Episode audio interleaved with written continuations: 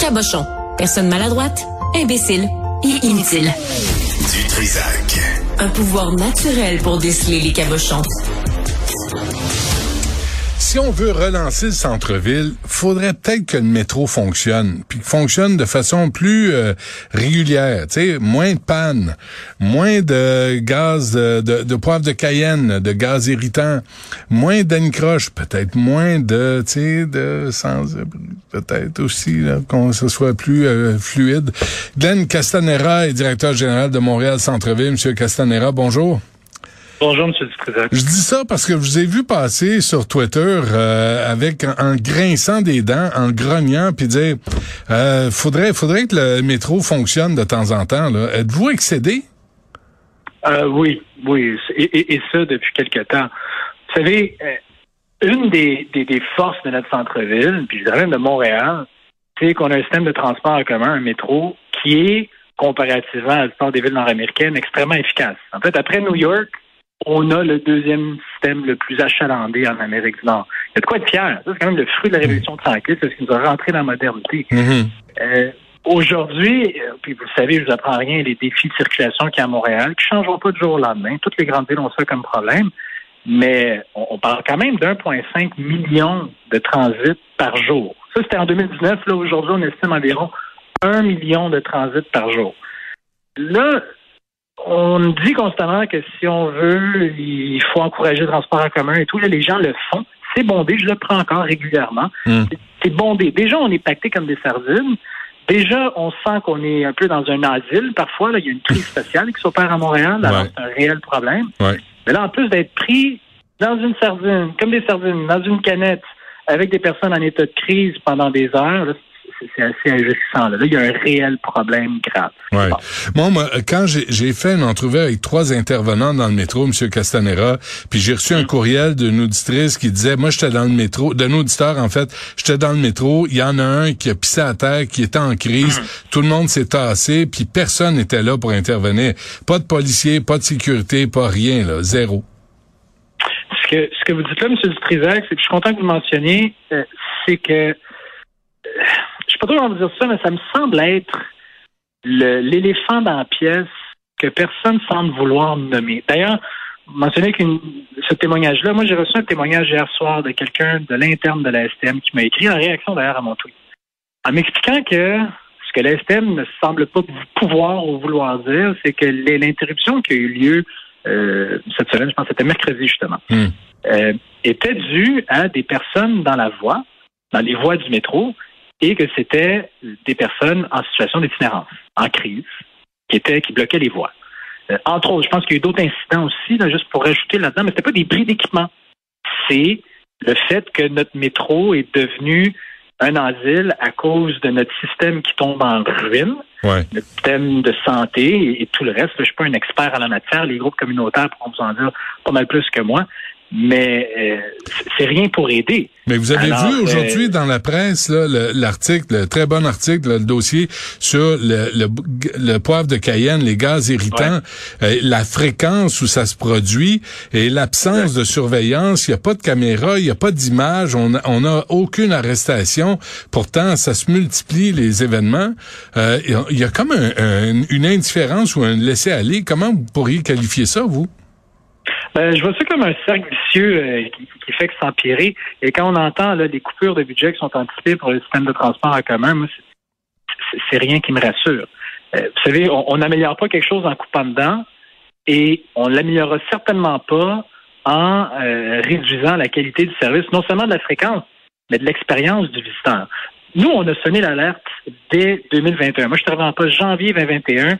Dès l'été 2021, j'avais fait des, sondages auprès de la population, des usagers du centre-ville, qui m'avaient révélé quelque chose d'assez préoccupant qui est le plus grand frein, un des plus grands freins pour le retour au centre-ville via le transport en commun était le sentiment de sécurité. Mm-hmm. On pensait initialement que c'était à cause de la COVID. Les gens avaient peur d'attraper la COVID dans le métro. On a creusé davantage. C'est pas ça. Les gens sont plus capables d'être accostés par des personnes en crise. Ça veut, là, on s'entend, M. Dutrisac, là, on parle pas de tasser les poquets, là. C'est pas du tout ça qu'on dit. Non, je comprends. Mais, et on est habitué de cohabiter avec des gens qui vivent des problèmes. Le centre de Montréal, là, c'est ouvert à tout le monde. Les sans-abri du centre de Montréal, Ils sortent pas d'une caverne cachée au centre de Mhm. Ils viennent de partout au Québec, partout au Canada. On s'en occupe. Mais si on, si on les accueille, si, on les accueille, faut toujours bien les, les gérer, là. Faut toujours bien Exact. gérer la situation. Mais là, on les accueille. Il y a une petite escouade qui va les voir s'ils ont besoin d'aide. Mais, euh, mais, mais ils sont trois, là. Puis, euh, il y, a, y a les stations à travers le réseau. Euh, puis, je pense que ça, ça. L'autre affaire, M. Euh, Castanera, là, je- je- ce matin, j'ai fait un peu de recherche, là. Puis je, je vous attribue pas ces propos-là, ils sont, ce sont les miens. Mais en 2013, tu avais Michel Labrec, qui était président de la STM, qui menait ça, je pense, de façon compétente et intègre. Arrive Denis Coderre, qui tasse M. Labrec pour mettre Philippe Schnodd, et je l'avais reçu à l'époque, qui connaissait rien à la STM, à part d'avoir pris le métro dans sa vie. Fait que là, t'as Philippe Schnob qui est remplacé par Eric Allen Caldwell, qui est un ami de Valérie Plante. Fait que là, tu dis, les, les présidents de la STM sont pas choisis pour leurs compétences, sont choisis pour leur, leur, leur relation avec le maire ou la mairesse. On peut pas fonctionner de même. Euh, D'emblée, j'apprécie que vous m'appréciez pas, que vous m'attribuez pas ces propos-là. Ça va, ça va, m'éviter du trouble. Euh, je répondrai en, en- en- en disant ceci. Euh, je suis pas un expert en transport en commun. Moi, je suis un expert en développement commercial en milieu urbain. J'ai été embauché par un conseil d'administration ultra rigoureux qui ont fait plusieurs entrevues avec un chasseur de tête qui sont venus me recruter et qui, même après m'avoir recruté, m'ont fait passer une batterie de tests pour voir si j'avais les compétences nécessaires pour faire ma job. Et moi, M. Dutrisac, en ce moment, si je ne fais pas ma job, mon conseil d'administration, qui est fantastique, ce sera pas long qu'ils vont mettre à la pour trouver quelqu'un d'autre pour faire ma job.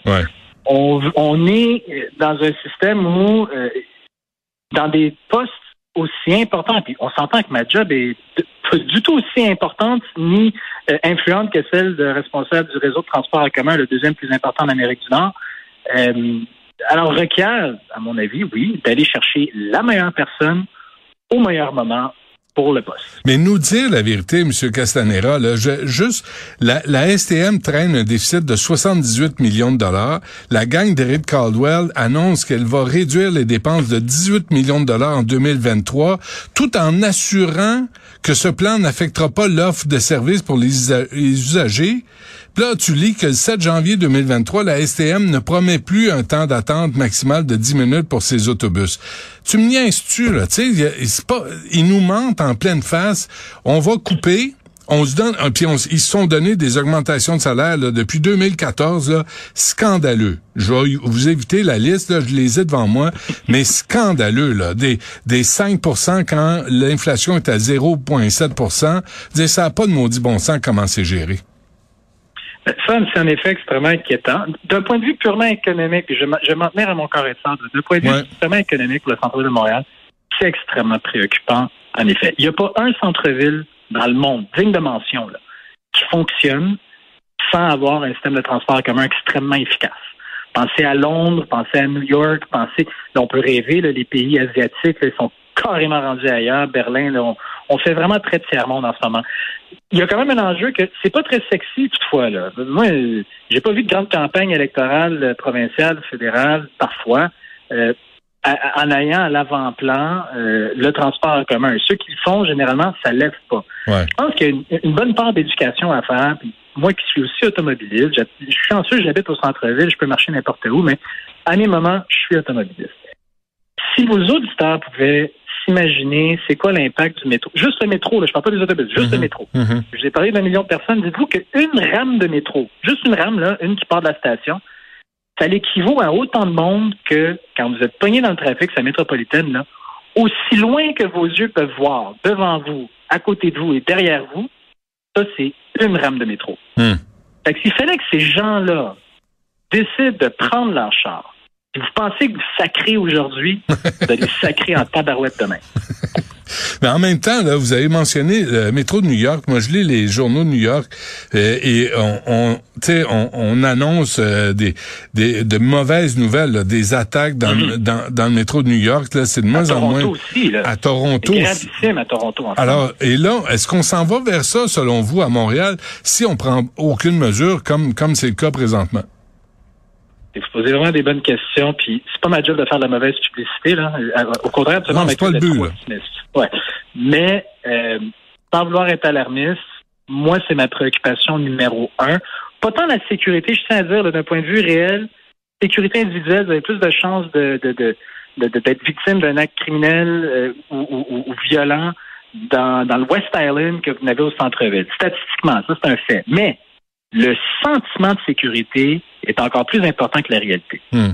Et, et là, c'est vrai que la direction vers où on s'en va en ce moment, dans le réseau de transport en commun, et même dans certains quartiers, là, je pense particulièrement à l'est du centre-ville, là, où, vos bureaux sont situés d'ailleurs, ouais. euh, là, c'est extrêmement alarmant. Oh oui, non, ça... une, fois, une fois que vous traversez le, le Rubicon, là, une fois que vous traversez la, la, la, la, ligne mince qui dit là, c'est trop, ben, c'est extrêmement difficile de retourner en arrière. Pire, je vais donner un exemple.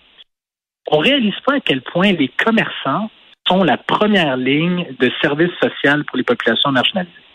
Ça, ça on ne le réalise pas. Quand il fait froid, les sans-abri vont se réfugier dans les commerces. Les commerçants, c'est pas vrai qu'ils les mettent dehors. Ils les accueillent. Quand ils ont faim, ils les nourrissent. Quand ils ont chaud, ils les abreuvent. J'ai fait ça, moi, toute ma vie. J'ai grandi en restauration, puis encore aujourd'hui, on le fait. Déjà, il manque de ressources. Quand les commerçants vont commencer à en avoir plein leur casse et à les mettre dehors, ça commence, là. Hmm. Il y a des grands gestionnaires immobiliers, même des institutions publiques, qui commencent à expulser les populations marginalisées parce qu'ils sont plus capables. Vous avez vu les rapports de la CNSST, des travailleurs de la STM, ouais. sont très préoccupés. Hmm. Alors, si on est déjà débordé, qu'est-ce que vous pensez qui va arriver quand tous ces gens-là vont se ramasser dehors et que personne d'autre voudra les aider? Il y avait une nouvelle dans le New York Post, là. New York Post, c'est dans le New York Post, là, M. Castanera, je le sais bien, là. Mais on annonçait que des commerçants euh, s'achètent des chiens de protection, là, justement Mm. Contre euh, les, le vol à l'étalage, euh, les, les crises de sans-abri pour euh, pour se protéger eux-mêmes. Puis là, ils ont Mm. des, ils ont des bergers allemands. Puis on, c'est on, on veut pas aller vers ça non plus là, mais c'est comme si personne se rendait compte de la tendance euh, de, de la situation. Vous le dites très bien, M. Dutrisac, la tendance qui se dessine vers nous. Euh, on pourrait en parler longuement, mais je vous donner, vous avez mentionné plutôt euh, Hastings Street à, à Vancouver. J'y étais, moi, cet automne, avec mes homologues de Vancouver. Laissez-moi vous dire, là, pas pour faire peur au monde, mais vous, vous voulez voir qu'est-ce qui nous attend, si on ne fait pas attention, c'est précisément ça. Ouais. À l'inverse, à l'inverse, vous avez des villes comme Edmonton. C'est ahurissant ce qui se passe là, parce que ça, c'est un enjeu qui se passe dans tous les centres-villes nord-américains. Et là, vous avez des cas comme Vancouver où on fait rien, puis au contraire, c'est quasiment si on veut euh, les aider à euh, aider ces gens-là avec des enjeux de santé mentale extrêmement graves à mourir sur le trottoir. C'est quasiment ça qu'on essaie de faire. Et de l'autre côté, vous avez l'autre extrême, puis c'est aller voir à Edmonton, qui ont créé un shérif avec pour mission principale de chasser les sans-abri. Ça, c'est l'autre extrême. Laissez-moi vous dire que c'est quelque chose qu'on veut pas voir à Montréal, c'est Ouais. ça. Mais l'alternative, non plus. Bon, ben écoutez, euh, je- j'entends votre cri là, au nom des commerçants, au nom du centre-ville, au nom du poumon économique du Québec. Là, puis j'espère que quelqu'un va répondre à, à vos inquiétudes puis à, à- à vos questions, M. Castanera. Parce que je me souviens d'une époque où c'était agréable de prendre le métro, c'était le fun de prendre le métro et c'était sécuritaire. Moi, quand j'avais 10-11 ans, j'habitais en Tic, j'embarquais dans le métro Henri Bourassa, je me ramassais à Place Atwater, j'étais jamais inquiet. Mais hyper efficace, c'est Ouais. super agréable, vous le dites bien. On, on est vraiment choyé. Euh, mais là, on est en train de vraiment délaisser un joyau dans lequel on n'a pas investi. La dernière station de métro, c'est quoi, 88, 86, je pense. ouais. Euh, on, on est pas mal assis sur nos lauriers, puis oui, moi, je sens qu'on le prend pour acquis, sincèrement, euh, à ne pas négliger. Glenn Castanera, directeur général de Montréal Centre-Ville. Un gros merci. À la prochaine. Merci à vous. Au revoir.